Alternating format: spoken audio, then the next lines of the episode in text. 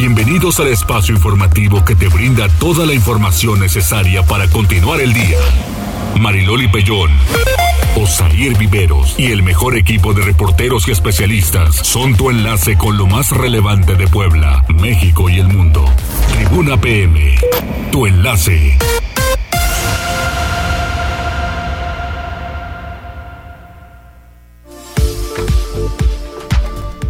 ¿Qué tal? Muy buenas tardes. Un placer saludarles en este miércoles, es mitad de semana. Hay información importante para todos ustedes. Ojalá que nos acompañen. Y es miércoles 22 de septiembre de 2021. ¿Cómo estás, Osair? Hola Mariloli, muy buenas tardes a ti, a nuestros amigos del auditorio. Pues ya estamos aquí iniciando esta emisión de Tribuna PM. Hoy miércoles 22 de septiembre, mitad de semana. Sí. Y pues ya cada vez vemos más cerca el final de este mes. Ay, sí, de veras que sí. Una semanita más. Una semanita y listo. Así es esto. Oye, pues vámonos justo al Santoral, ¿te parece? Hace frío, hace frío, está bajando ya la temperatura. ¿O es el aire? Yo creo que es el aire, porque 2.21 entra el otoño, pero la neta yo traigo un calor de aquellos, o me ¿En la mañana de verdad no sentiste que bajó la temperatura? Dios. Yo tenía muchísimo calor. Es que, ¿sabes qué pasa? ¿Frío? ¿Calor? Frío. Frío. Frío. Frío. Frío. Andamos mal de, de veras, su ¿eh? corazón está helado. y tenemos líneas.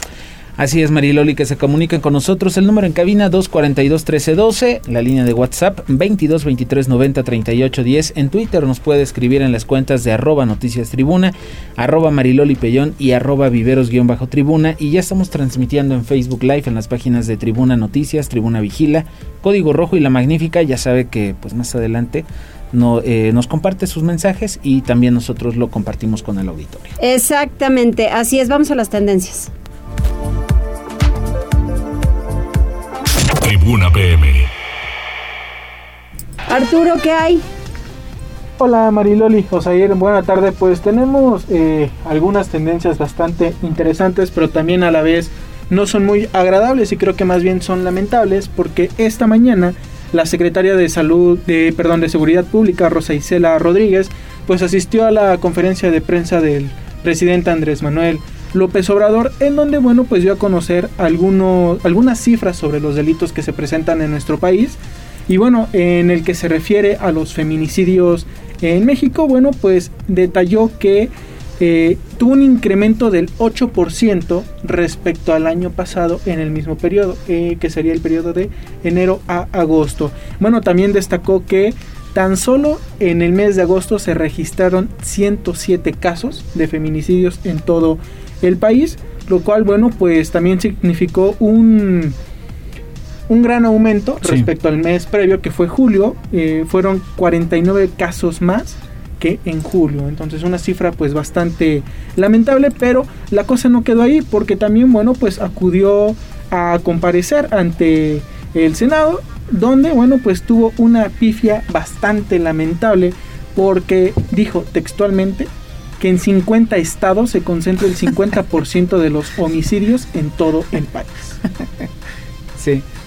Entonces, pues realmente ni cómo ayudarle. Claro, respecto a esto, bueno, pues también salió más adelante Lili Telles y también Margarita Zavala. Ay, le fue re mal, le fue, les fue re mal. Sí, Lili Telles estaba como tendencia en la mañana. Exactamente, justamente pues, Lili Telles salió ahí con sus clásicas declaraciones en contra del gobierno de la 4T, pero bueno, creo que lo más destacado es uno, el tema de los feminicidios, que sí es pues bastante lamentable y es algo a lo que se le tiene que poner pues atención, pero también la pifia que tuvo porque seguramente quiso referirse a municipios pero tiene la hoja donde está leyendo. O municipios, o también, digo, y eso porque de pronto aquí nos ha pasado, ¿no? Estás leyendo algo. Si dijo 50%, quiero pensar que se confundió también. Mm, no. ¿No? yo no. Bueno, yo, yo le quiero dar el beneficio de la duda porque nos ha pasado. No, que de pronto estamos leyendo aquí y dices otra cosa porque estás leyendo y, y te, te juega. Digo, al final quiero pensar porque está ese otro número. Sí. ¿No? O sea, está el 50% y de pronto como que a lo mejor lo vio, no sé. Quiero no justificarlo, pero quiero pensar. Pues entonces no estaba concentrada. seguramente, digo, sobre todo porque tiene la hoja y pues Estás en un examen especial, ¿estás de acuerdo? Y estás defendiendo este algo que no es defendible, porque, a ver, Las cifras reales no las tiene porque hay mucha gente que no denuncia. Ese también es un tema. Bueno, en el caso de feminicidios no puede no haber denuncia. Lo que a mí sí me llama la atención y sí es lo que quería señalar es de pronto la gente entonces empieza a voltear la atención al tema de se equivocó, lo dijo mal y Lili Telles y entonces ya perdimos de vista todo el asunto del número de feminicidios que hay y de la poca acción que ha habido por parte de los gobiernos para atender este problema. Porque son todos. ¿No? Y estamos ahí en la tendencia de se equivocó, ah, qué güey, dijo 50, 50 estados. Y, los, y los feminicidios, que es lo importante, ¿qué onda? Exactamente. ¿No? Pero como que acabando de decirlo no te checa, ¿no? Lo que acabas de decir, si este si estás concentrado. Ese es un tema, o sea, porque ahí tienes que, sí, y rectificas. Perdón, como 50. Perdón, este son este porcentaje de tal, ¿no? Así es, Loli. Y bueno, pasando a otras noticias que también son tendencia y que son bastante importantes, también tienen que ver con el gobierno de la República, pero esta vez en materia de la pandemia de coronavirus. Y es que, bueno, esta mañana el presidente Andrés Manuel López Obrador anunció la muy esperada vacunación para menores de edad pero será solo para aquellos que tengan enfermedades o comorbilidades. Sí. Eh, bueno, lo que comentaba es que sería para más de un millón de menores. Aún no se dieron a conocer los detalles específicos.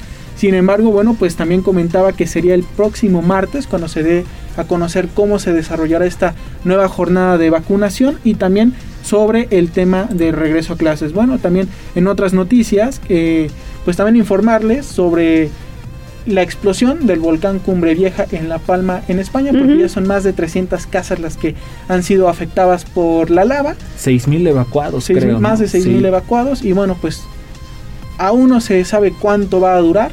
Afortunadamente no se han registrado pérdidas humanas, pero bueno, esto pinta para que en los próximos días no vaya a detenerse ni la lava ni las erupciones. Y bueno, ya para finalizar, también les comento que... Eh, la organización estadounidense de derechos humanos Freedom House pues publicó un análisis sobre la calificación en libertad de internet de distintos países donde bueno pues México obtuvo un 6 de calificación principalmente por las campañas de bots que se han registrado en nuestro país, pero también por la violencia a periodistas digitales, entre otras de las cuestiones por las cuales pues México apenas se pasó de panzazo, también tiene que ver con los comentaristas progubernamentales manipulando discusiones en línea, los bloggers arrestados o en detención prolongada por contenido político, bloggers atacados o asesinados y finalmente ataques técnicos contra críticos del gobierno u organizaciones de derechos humanos.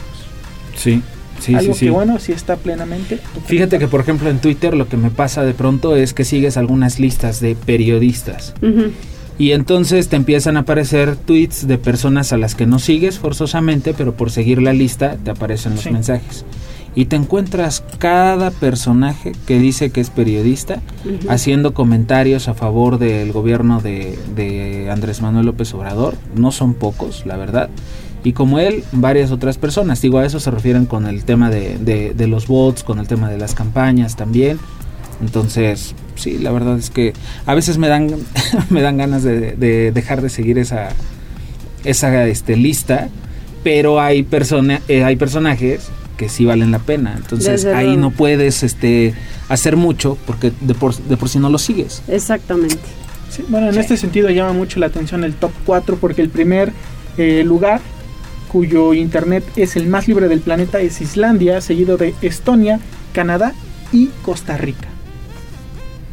Ahí la dejo. Supongo Muy bien. que sí. Y bueno, hasta aquí las tenemos. Gracias, Arturo. Excelente tarde. Gracias, amigo.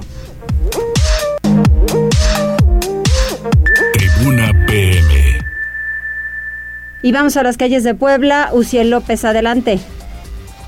Hola, muy buena tarde. Los saludo con mucho gusto y a todo el amable auditorio de Tribuna PM.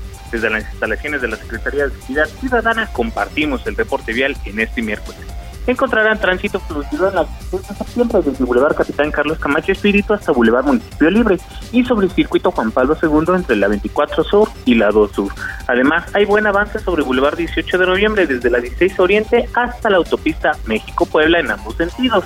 Por otra parte, tomen sus precauciones ya que se presenta carga vial en diagonales centrales de la República entre la China Poblana y la 32 Poniente y sobre la avenida Vicente Guerrero desde la calle del Sol hasta la avenida San Baltasar.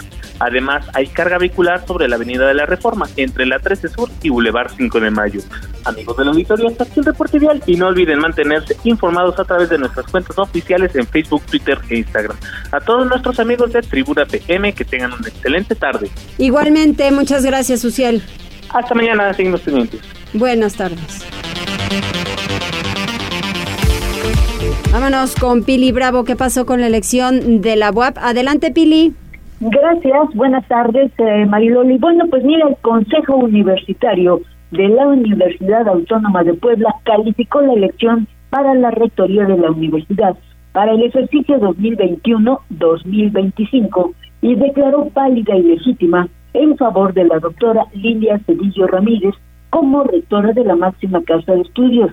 En la undécima sesión del Consejo Universitario, en voz del secretario general José Carlos Bernal, dio a conocer el dictamen que emitió la Comisión Electoral de este proceso, donde refirió de las incidencias e impugnaciones que se presentaron en la jornada efectuada el pasado lunes, pero que fueron resueltos y no queda nada pendiente, por lo que del universo de votantes, que estimados en 129.718, solo ejercieron el voto 88.374, de los cuales 81.078 votaron a favor de la doctora Lidia Cedillo, el 9.8 por la profesora Guadalupe Grajales y el 2% por el maestro Ricardo Paredes Solorio. Así, la ganadora obtuvo 213 de 218 sufragios sectoriales. El rector Alfonso Esparza habló de este proceso inédito que por primera vez le dio paso a una mujer y lo que confirma que en esta universidad se ejerce paridad de género y felicitaba así tanto a la comisión electoral como a la ganadora. Escuchemos. La UAP ha demostrado una vez más que no tiene temor en romper paradigmas, en afrontar conflictos, explorando nuevos esquemas, porque sabemos que en equipo y con la seguridad de que solo los universitarios decidimos el destino de nuestra institución, siempre lograremos superar cualquier adversidad. Felicidades a la doctora María Lilia Cedillo, rectora electa de la Benemérita Universidad Autónoma. Y por parte, la virtual eh, rectora, ya que asumirá el próximo 4 de octubre, emitió hace unos momentos un mensaje de agradecimiento a todos, al Consejo Universitario, a la comunidad, por supuesto al rector Alfonso Esparza y hasta tuvo palabras para el gobernador Miguel Barbosa. Escuchemos. Quiero agradecer las manifestaciones de apoyo y felicitación que he recibido de diferentes sectores de la sociedad, pero en especial la felicitación del gobernador de nuestro estado, el licenciado Miguel Barbosa, a quien le reitero mi disposición de colaborar de manera respetuosa, al igual que lo hago con las demás presidencias municipales de nuestro estado. Quiero agradecerles el apoyo a todas y todos los universitarios e invitarlos para que juntos, a partir de este 4 de octubre, logremos alcanzar las metas planteadas, la misión y la visión de nuestra institución. Y bueno, pues de esta manera es el primer mensaje de la virtual rectora que, repito, asume el próximo 4 de octubre, en que también será una ceremonia para que rinda su informe, el último informe, Alfonso Esparza, en sus ocho años de ejercicio al frente de la institución. El reporte, Mariloli. Oye, fíjate, Pili, que tendrá que ir con fuerza la, la maestra porque además sabe, sabe perfecto, es doctora, ¿verdad? Sí, doctora. Es doctora, porque ya sabe perfectamente que el encabezar ese monstruo como lo es la, la Benemérita Universidad Autónoma de Puebla y tratar con docentes, con padres de familia, con alumnos, exalumnos, en fin, es mucho, es mucho. Entonces, sí va a, a tener que pues llevar toda la concentración posible para poder dirigir esta universidad y seguir con esa estabilidad. Oye, son casi 130 mil universitarios. Ay, nada el más, padrón, fíjate, El padrón universitario está constituido por 129.718 universitarios. No, no es fácil. Entonces, imagínate el universo, cualquier pueblo, vaya, es un pueblo completo, ¿no? Sí, claro. Así es, así y además es. con diferentes intereses. Por un lado, los trabajadores, los jubilados, los universitarios, los docentes y además, bueno, pues eh, lo que representan, pues todas las carreras que tiene más de 80 la universidad en licenciatura, aparte de las preparatorias, los campus regionales.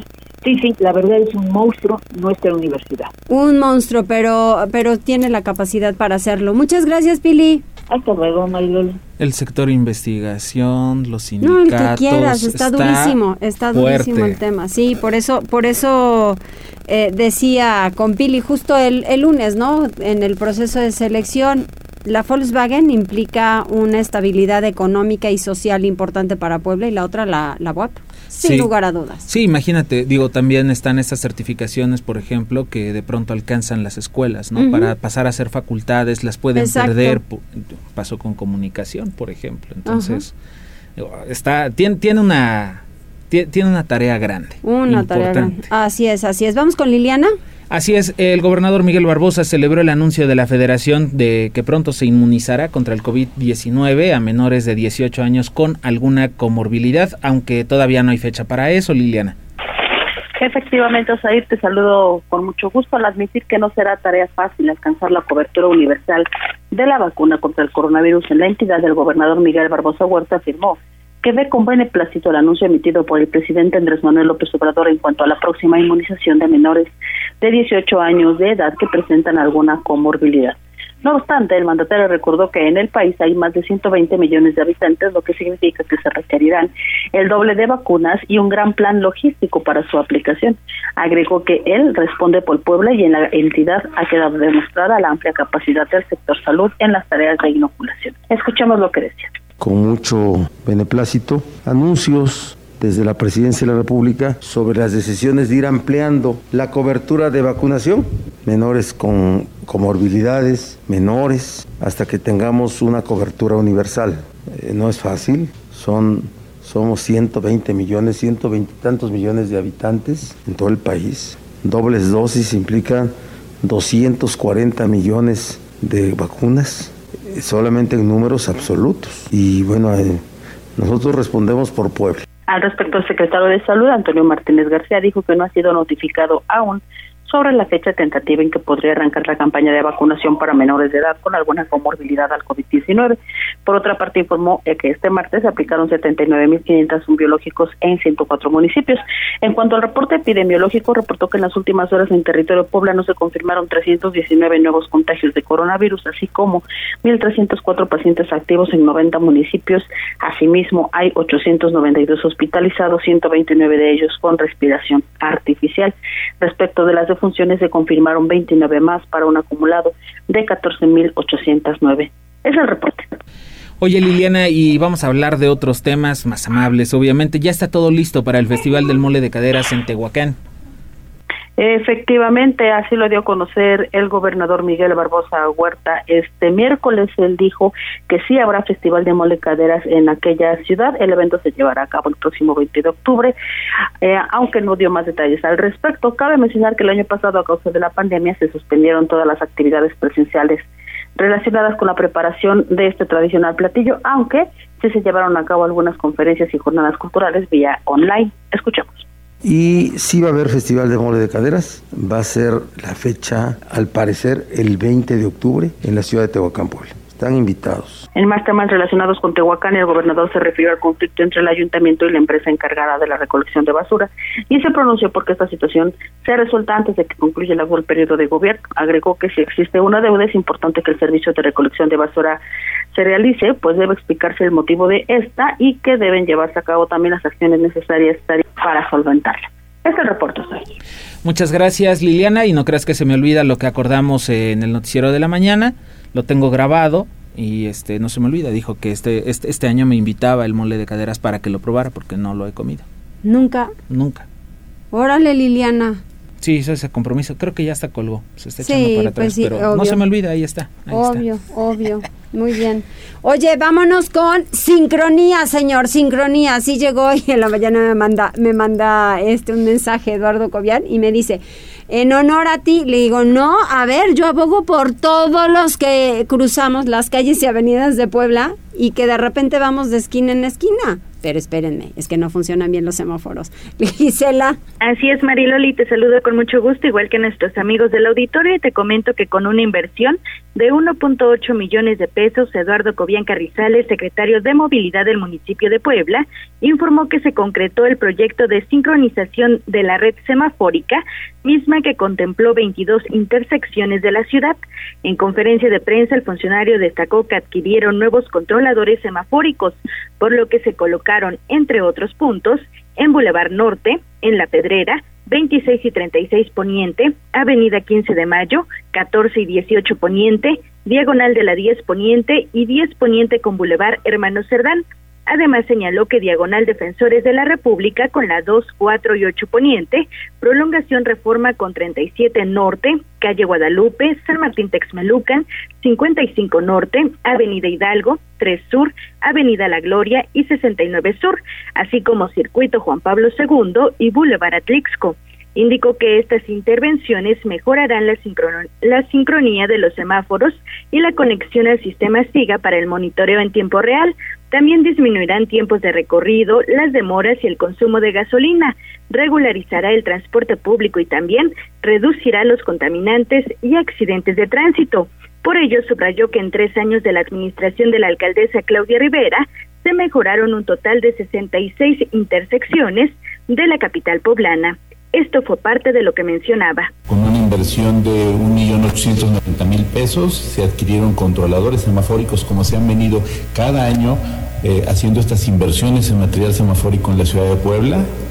Con esta intervención y esta inversión en semáforos estamos generando mejor sincronía en la operación de estos, la conexión con nuestro sistema ISALA SIGA para monitorear en tiempo real la situación de cada uno de ellos. Disminuimos tiempos de recorrido, disminuimos las demoras, menos consumo de gasolina, queremos un transporte público más regular, se disminuyen los gases contaminantes. Cobian Carrizales aseguró que la adquisición de los controladores permitirá que futuras administraciones puedan conectar una mayor cantidad de semáforos en el municipio de Puebla. Este es el reporte, Mariloli. Ojalá que así sea. Muchas gracias, Gisela. Buena tarde. Vamos con Daniel. Vamos con Daniel con temas de seguridad porque aprendieron a la diputada suplente Sandra Nelly, ella es del partido Morena, esto fue en Tecamachalco, todavía no se sabe cuál es el delito por el cual fue asegurada, pero esta fue una orden de aprehensión que cumplió la Fiscalía General del Estado. Este miércoles, Sandra Nelly, diputada suplente del partido político Morena, fue detenida por personal ministerial en el municipio de Tecamachalco. Aproximadamente a las 7 horas, elementos de la Fiscalía General del Estado de Puebla se presentaron en la vivienda de la funcionaria, situada en la privada Rincón Encantado de la colonia Providencia, donde realizaron la captura. Tras ser aprendida, Sandra Nelly fue puesta a disposición del agente del Ministerio Público en las instalaciones del complejo de seguridad C5 situado en el municipio de Cuautlancingo. Hasta el momento se desconocen los motivos de la detención de la suplente de la diputada María Ruth Zárate Domínguez, por lo que se espera que las autoridades brinden mayor información sobre el caso durante las próximas horas.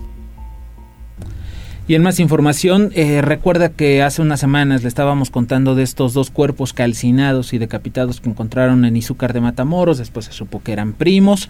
Bueno, pues resulta que ya hay detenidos. Son cinco sujetos que estarían relacionados además con secuestros, homicidios. Fueron detenidos en Izúcar de Matamoros por la Fiscalía General del Estado.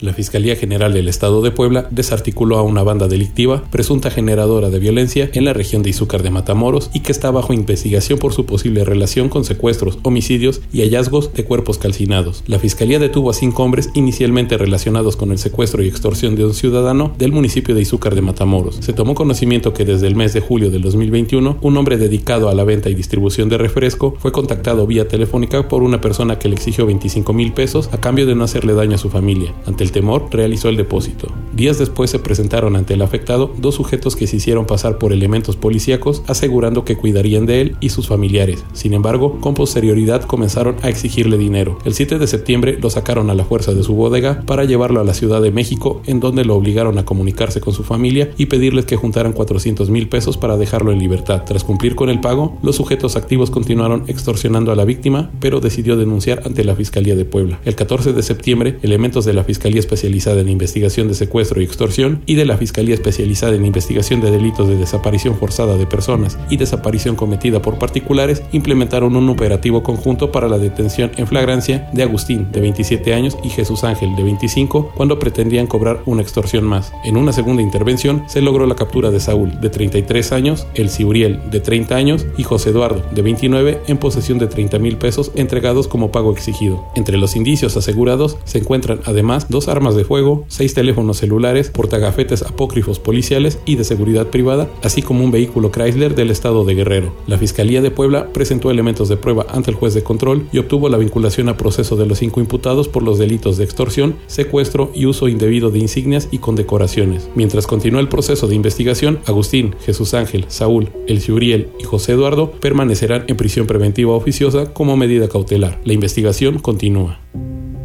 Bien, pues ahí está la información. Vamos a hacer una pausa, Connie Ángel. Muchos saludos y muchas gracias por ser tan solidaria con este espacio informativo. ¿Pausa?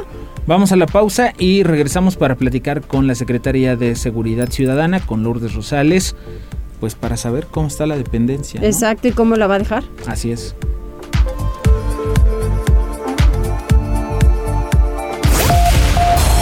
Enlázate con nosotros. Arroba Noticias Tribuna en Twitter y Tribuna Noticias en Facebook. Ya volvemos con Tribuna PM. Noticias, tendencias y más. Estamos de regreso. Tribuna PM, tu enlace. Continuamos en Tribuna PM y gracias a todas las personas quienes están con nosotros, que se comunican a las diferentes vías que hay para poderlo hacer. Estamos eh, pues tratando de canalizar todos los reportes que tenemos entre baches. Son muchos servicios públicos Sí. y por lo menos con esto que teníamos un gran pendiente, que el de semáforos, ya escuchamos la nota de Gisela.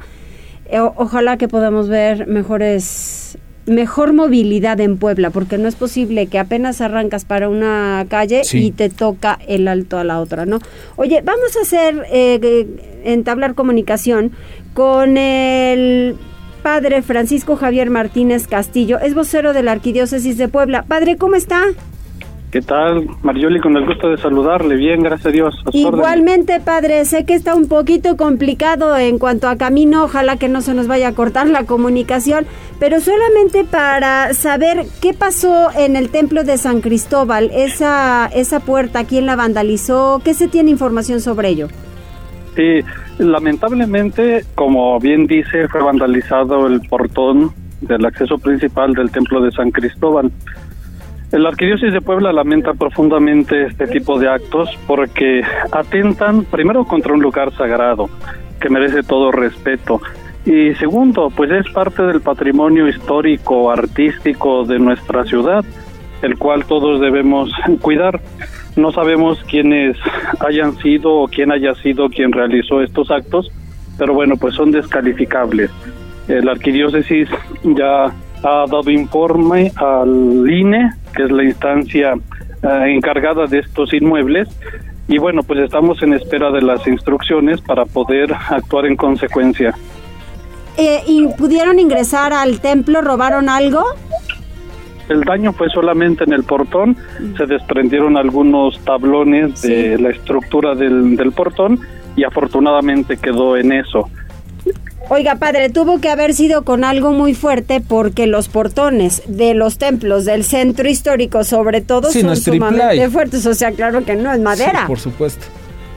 Sí, son, son portones que fueron realizados muy bien, muy fuertes y que, bueno, al- con las manos no se pueden desprender esos materiales, ¿no? Entonces, seguramente que se tuvo que utilizar algún, algún tipo de herramienta, desconocemos cuál haya sido, pero insisto, pues lamentable este tipo de, de acciones que atentan contra contra un lugar sagrado, contra nuestro patrimonio. Oiga, padre, yo le quería preguntar en este sentido, digo, además porque hay bastantes comercios en la zona, no sé si se han acercado con algunos de estos locales que a lo mejor pudieran tener cámaras de seguridad. Si ustedes eh, en la iglesia están considerando instalar estos sistemas para evitar casos como el que sucedió y sobre todo preguntarle también si ya se presentó la denuncia correspondiente en la fiscalía. La mayoría de los templos tienen sistemas de seguridad, de alarmas, de cámaras en este caso concreto, el templo de San Cristóbal carece de ellos. Estamos en espera de las instrucciones de las autoridades del INE para poder actuar en consecuencia, decía, porque ellos son los encargados, los eh, inmediatos responsables a quienes nosotros debemos eh, notificar cualquier tipo de situación anómala en estos inmuebles por ser por ser propiedad federal y como decía, por ser parte del, del acervo histórico de nuestra ciudad en un lugar tan importante como es el centro. Claro, claro, está en la en la 6 y la 4, ¿no? Exactamente, en la 6 y la 4, la llamada calle de los Dulces, y, la, y la 4 Norte. Exacto. Es en contraesquina del Templo de San Pedro. No, más adelante. Más adelante, de Más adelante sobre la 4, sí. Muy bien. Porque, sí, Oiga, eh, ¿este daño que le hicieron a la puerta permite el ingreso de alguien o no? Sí, la puerta se puede abrir, se puede abrir. Estamos en espera de que nos digan cuál es el proceso para poder eh, pues hacerlo pertinente, restaurarla, pues eh, que no se dañe más. Pues sobre todo hay que tener en cuenta que no es una puerta que esté datando de hace 5, 10 o 15 años. El templo es del, del siglo XVII. Eh, entonces la factura de la puerta no la conozco en este momento con certeza, pero estamos hablando de, de más de 200 años. Bueno, pues Ay, pero ojalá que Lina se apure, ¿no? Para dar respuesta, porque de repente tardan, no vaya a ser como esto de las casonas y por andar, este, rectifique y rectifique y rectifique y no dar permisos, imagínese, pues se han caído casonas, eso es increíble. Bueno, nosotros esperamos que las instrucciones eh, puedan darse a la brevedad para poder eh, para poder realizar lo pertinente porque repito el, patrimonio histórico de nuestra ciudad arquitectónico o sea el templo es una belleza basta ver la, la manufactura de sus torres que aunque son de factura reciente son preciosas. Y cuando uno ingresa al templo pues es una verdadera belleza la obra pictórica la obra arquitectónica que ahí encontramos creo que estos inmuebles merecen particular atención porque pues son nuestra nuestra memoria histórica. ¿Cómo, ¿Cómo entender nuestra ciudad si no es eh, en gran parte por estos por esto, este legado que, que nosotros recibimos y que tenemos la obligación y la alta responsabilidad de cuidarlos y de preservarlos para las generaciones venideras. Así es.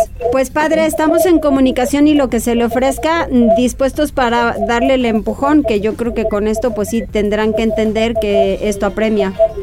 Gracias, Marioli. Ese templo que está dañado y los demás templos que tenemos desde el sismo, eh, casi en las mismas condiciones. Exactamente, así es, así es, y que tanto se han tardado eh, también en componer. Muchas gracias, padre.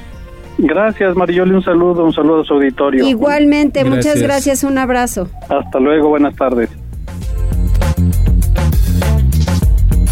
Tribuna PM.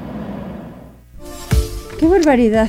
Vamos con otras cosas. Vamos con Liliana Tecpagnecatl porque sobre los únicos cargos de los nuevos ayuntamientos en los que el Ejecutivo va a opinar serán los relacionados con los mandos policiales. Efectivamente, Osair, toda vez que el objetivo del gobierno poblano es construir una estrategia de seguridad que responda de manera coordinada a los delitos de mayor incidencia en la entidad, el titular del Ejecutivo, Miguel Barbosa Huerta, dijo que los únicos cargos dentro de los nuevos ayuntamientos sobre los que él opinará serán los relacionados a las áreas de seguridad pública. En cuanto al resto de funcionarios que formarán parte de los gabinetes municipales entrantes, no expondrá ninguna opinión, ya que no es Aseguró que ya ha tenido oportunidad de expresar sus planes a los alcaldes electos y todos están de acuerdo en que sea el Estado el que proyecte las acciones coordinadas de seguridad para atacar la delincuencia desde distintos frentes. Estoy teniendo diálogo con los alcaldes electos para temas de seguridad pública. Yo no voy a opinar sobre cargos del ayuntamiento, los de la estructura eh, municipal que corresponde a los, a los ayuntamientos y cabildos decidirlo. Yo solamente opinaré, daré una opinión sobre los cargos de seguridad pública, porque les he planteado y están todos de acuerdo en que tengamos una coordinación y vamos a construir una estrategia estatal de coordinación por regiones. Y bueno, pues en este sentido, el mandatario pues agregó que una vez que inician los nuevos periodos de gobierno en los municipios, los ediles conocerán la estrategia estatal de coordinación en materia de seguridad pública basada en el acto deductivo de cada región. Sobre los cursos de capacitación que el Estado ha ofrecido a las autoridades municipales entrantes, dijo que ya se realizó uno y se mantiene la invitación abierta para que los involucrados soliciten las asesorías que necesiten a las áreas que ellos consideren. Sin embargo, admitió que le gustaría ver más interés de su parte. El reporte. Muchas gracias, Liliana. En más información, Gobernación ya se prepara para enfrentar la temporada de frentes fríos en la entidad. Así es, bueno, pues quiero decirte que ante la llegada del primer frente frío de la temporada a territorio poblano, la secretaria de Gobernación en el estado de Puebla, Ana Lucía Gil Mayoral, informó que desde la Coordinación Estatal de Protección Civil se trabaja ya en la puesta en marcha del programa Dormitorio Seguro.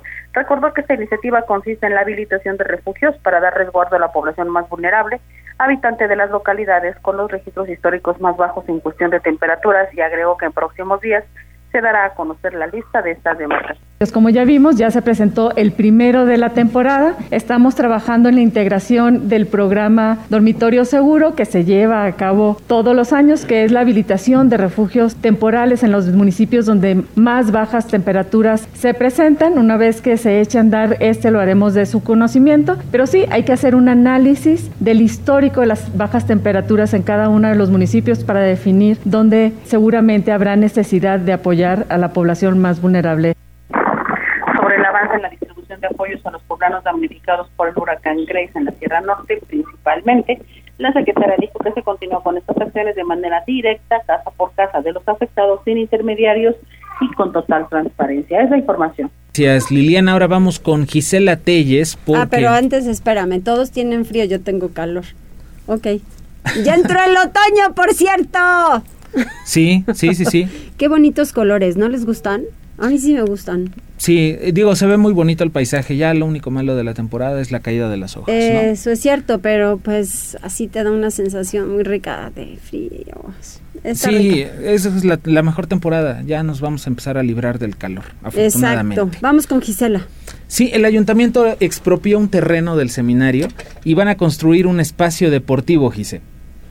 Así es, Osair, con 19 votos a favor y 6 en contra del PAN y PRI, el Cabildo de Puebla aprobó declarar de utilidad pública una superficie de 6.998 metros cuadrados localizados en la colonia Vicente Guerrero, esto para el establecimiento y la construcción de los campos deportivos del seminario. Gonzalo Castillo Pérez, síndico municipal, dijo que el predio ubicado en la calle Independencia número 6335 de la colonia Vicente Guerrero será heredado a los poblanos para actividades de esparcimiento, una vez que desde hace 14 años las y los vecinos solicitaron la protección del lugar y es que refirió por muchos años se buscó terminar con los abusos de constructores de fraccionamientos que lo único que hacían era perjudicar a las y los ciudadanos que desde hace años pretendían obtener un espacio para practicar algún deporte Indicó que este proyecto que encabeza la actual administración, mismo que ya está en proceso de ejecución, busca ofrecer un área deportiva para el uso y disfrute, principalmente de niñas, niños, adolescentes y jóvenes.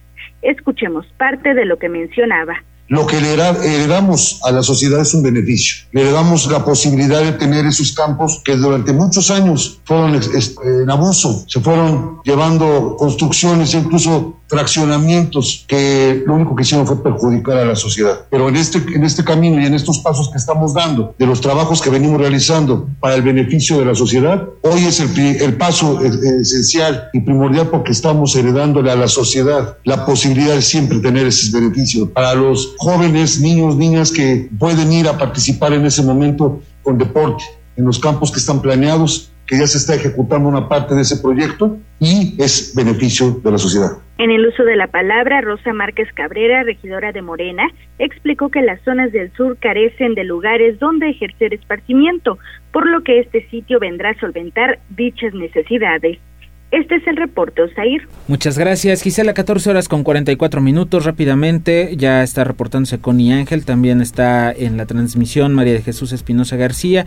Miguel Ángel Pérez dice: Saludos, Mariloli, aquí acompañándote y disfrutando la comida.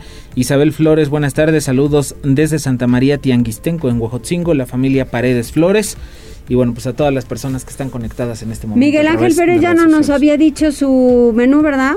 No pasó el menú, dice que está comiendo. Órale. Pero no qué. Pero no qué. Bueno, ya desde hace mucho ya no nos quería compartir que estaba comiendo. Yo creo que no quería invitar el taco, pero bueno. O no quería antojarnos. Exacto, vamos a hacer una pausa, regresamos enseguida. Hay que hablar de seguridad en Puebla. Enlázate con nosotros. Arroba Noticias Tribuna en Twitter y Tribuna Noticias en Facebook. Ya volvemos con Tribuna PM. Noticias, tendencias y más. Estamos de regreso. Tribuna PM, tu enlace.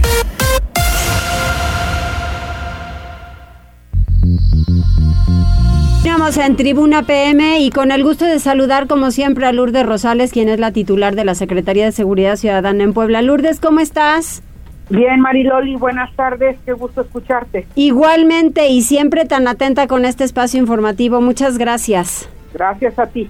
¿Qué balance tenemos en la Secretaría? Pues después de ya muy cerca de los tres años de trabajo, creo que puedo decir con toda certeza que dejamos una institución sólida, moderna, con muchos cambios a su interior que permiten un mejor manejo de la misma, que cuenta ahora con acreditaciones internacionales, tenemos dos acreditaciones internacionales, tenemos una acreditación nacional que es la Certipol, somos solo hay dos eh, municipios en el país con academia acreditada, Puebla y León, solo hay seis municipios que tienen acreditado el área de implementación de la ley. Eh, de Certipol solo hay cuatro municipios, pero Puebla es el único que tiene las tres certificaciones de las que estoy comentando. También dejamos un ISO en materia de protección de datos personales. El día de mañana se presenta el mecanismo de supervisión externa, que es el único que existe en este país y que solo lo tenemos en muchas instituciones de seguridad pública de los Estados Unidos y de Europa, pero que en México nos convertimos en el primero. Entonces estamos dejando una institución sólida, una institución en donde cada vez más ha ido logrando el poner al ciudadano en el centro de nuestras acciones, que fue el objetivo primario y planteado al inicio de esta gestión. Secretaria, ¿cómo está? Buenas tardes, eh, Osair Viveros. Yo le quería preguntar. Buenas tardes. Yo le quería preguntar, secretaria, porque bueno, se sigue trabajando, digo, al final le falta poco ya para este cambio de administración, sin embargo, el día de hoy dieron ustedes a conocer que la Policía Municipal, bueno, pues eh, obtuvo una certificación sobre el uso del taser, si nos pudiera comentar al respecto. Sí, nosotros seguiremos trabajando todos los días al mismo ritmo hasta que el término de la administración así lo señale. Y ayer, ayer tuvimos un evento donde se presentó la certificación, que además déjame decirte, no solo es una certificación en el uso de la taser, sino además es una certificación como instructores para todos los que la obtuvieron ayer. Es decir, son 32 compañeros que se conforman ahora en instructores en el manejo de esta arma menos letal para toda la institución. Ayer en el comentario solo hay dos municipios que están haciendo este el contar con esta arma este menos letal, que es Monterrey y Puebla Capital. Oiga, secretaria, en este sentido, entonces, ¿ellos pasan a ser instructores de sus propios compañeros o pueden capacitar a otras corporaciones? Son instructores básicamente de sus propios compañeros, pero si alguna institución nos solicita el apoyo, como siempre lo hemos dado, así lo haremos también. ¿Cómo fue esa coordinación o cómo ha sido hasta ahora en cuanto a la, al, pues al modo de operar con diferentes empresarios, para que hubiese pues un avance obviamente Lourdes en seguridad. Y tú sabes perfectamente que ante los delitos y que ahora ya me dirás si han disminuido y cuáles son eh, pues ahora sí que en donde en donde destacamos estas disminuciones. Pero cómo ha sido la relación con empresarios las denuncias la gente ya denuncia más o no qué pasa la misma estrategia de vectores de proximidad tenía ello como uno de sus objetivos el que cada uno de los compañeros se fuera acercando a los negocios, a las casas habitación que están en el tramo de responsabilidad que corresponde. La estrategia de vectores de proximidad es parte de todo lo que fue la transformación de esta Secretaría de Seguridad Pública y Tránsito Municipal en una verdadera Secretaría de Seguridad Ciudadana.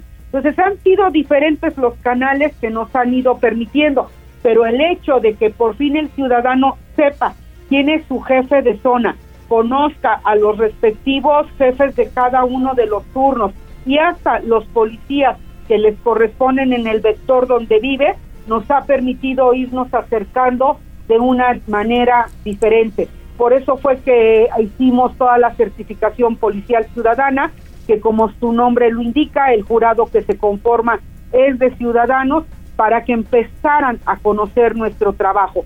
Siempre planteamos que lo fundamental era abrir, abrir a la sociedad una secretaría que más o menos siempre se había conducido como una secretaría donde los procesos internos no se conocen, donde las formas de operar no se conocen.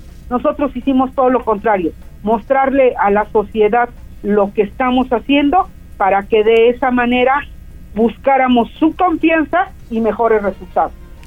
Y hablando precisamente de confianza secretaria, ¿cómo termina la administración? Digo, al, final, eh, bueno, los policías, ya sean estatales, federales, municipales, siempre cargan con este estigma de que pues la mayoría de ellos eh, se dedica a, a, pedir mordida, a trabajar, este, o sea, no hay confianza por parte de los ciudadanos, pero ¿qué pasa en este momento con la Policía Municipal de Puebla?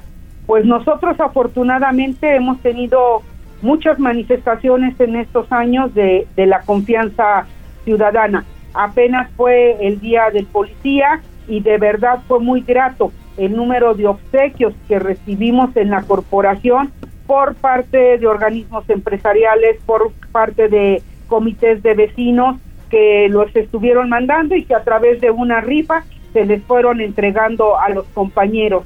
Esas evidencias las felicitaciones que tenemos ahora a través del apartado de la misma aplicación Seguridad Incluyente, el que no tengamos ningún atraso o ninguna queja en la Comisión Estatal de Derechos Humanos, que la unidad de asuntos internos esté siendo evaluada de manera permanente, pues nos va permitiendo decir que poco a poco la confianza de los capitalinos en su policía se ha recobrado. ¿Cómo fue tu trabajo con hombres y mujeres finalmente? Pues fue, fueron tres años de arduo trabajo con un equipo conformado con hombres y mujeres. Estábamos revisando los datos de acuerdo a lo que dice el INEGI. El 17% es el porcentaje de mujeres que trabajan en el ámbito de la seguridad. En esta secretaría rebasa el 34%. Entonces estamos hablando de un 100% más de lo que es la media nacional. Mm. Es una secretaría con hombres, con mujeres, con vocación de servicio y obviamente que todos son apasionados del tema de la seguridad. Que eso es importantísimo. Si su trabajo no les apasiona, pues imagínate, ¿no? Porque ante los patrullajes hay muchos que están trabajando pues 24 horas, obviamente. En las madrugadas hacen los patrullajes. Entonces, creo que tampoco es una labor tan sencilla, pero pues ahí deben estar, ¿no? Por supuesto. Siempre lo he dicho, es uno de los trabajos más complicados, es una de las profesiones más difíciles que se tiene, pero si algo tú puedes constatar en la policía municipal es que mis compañeras y compañeros todos los días están tratando de portar el uniforme y la insignia con honor y demostrárselo a la sociedad. ¿Qué día haces eh, el cambio de em, entrega-recepción?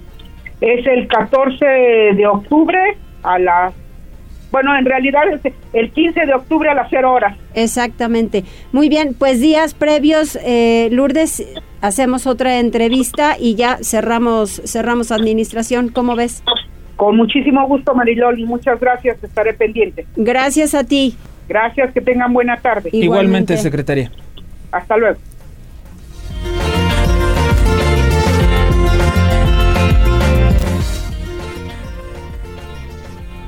14 horas con 56 minutos. Es tiempo de escuchar la información deportiva con Ernesto Romero. Tribuna PM. Adelante, Neto. ¿Qué tal María Loli? ¿Qué tal Osair? Muy buenas tardes. Buenas tardes a todo el auditorio. Vamos rápidamente con la información deportiva y comenzamos con el conjunto poblano que prácticamente ya está cerrando preparación de cara a lo que será el compromiso de este viernes, cuando en punto de las 7 de la noche le hagan los honores al actual campeón del fútbol mexicano. Hablamos del equipo de Cruz Azul, partido para el cual pues espera serie de movimientos, sobre todo por la expulsión de Israel Reyes que sufrió el pasado fin de semana ante el conjunto de Santos. Partido fundamental para el conjunto azul que si bien ha mejorado en sus últimos compromisos, la victoria es algo que simplemente se le ha negado y prueba de ello fue pues el éxito que dejó escapar en sus últimos dos compromisos prácticamente en las postrimerías de los partidos. Hablamos de los duelos ante San Luis y recientemente ante el conjunto de Santos. Por cierto, cambia el horario de dicho compromiso. Ahora será a las 8 de la noche para que pues la gente que llega a trabajar los días viernes pues tenga tenga mayor oportunidad de acceder sin problema alguno al inmueble dos veces mundialista, recordando que se mantiene la restricción de solamente el 30% del aforo permitido para lo que será dicho compromiso que repetimos será en punto de las 7 de la noche. Vámonos con la actividad del fútbol mexicano que Ayer tuvo un compromiso adelantado, fue en la frontera donde el conjunto de Ciudad Juárez derrotó por la mínima diferencia al equipo de San Luis. Este partido es correspondiente a la fecha 14 del presente campeonato,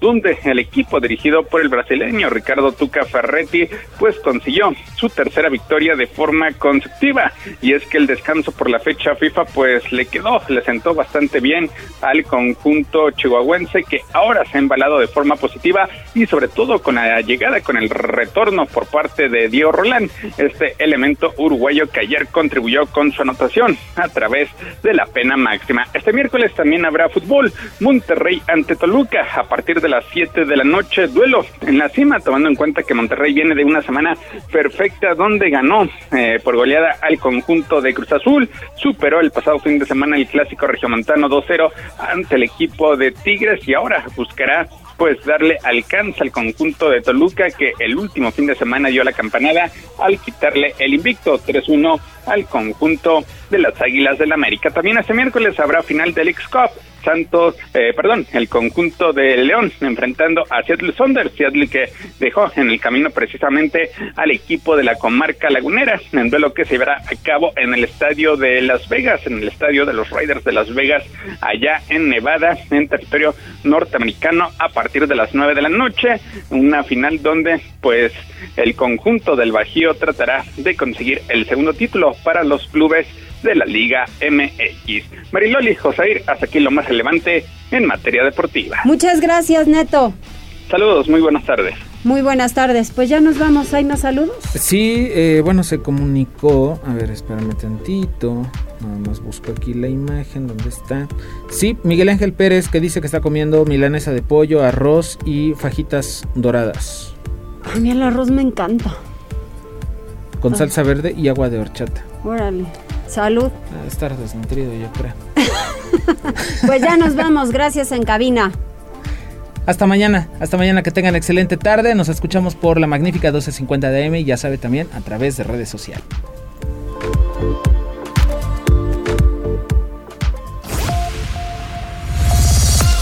Gracias por enlazarte con nosotros.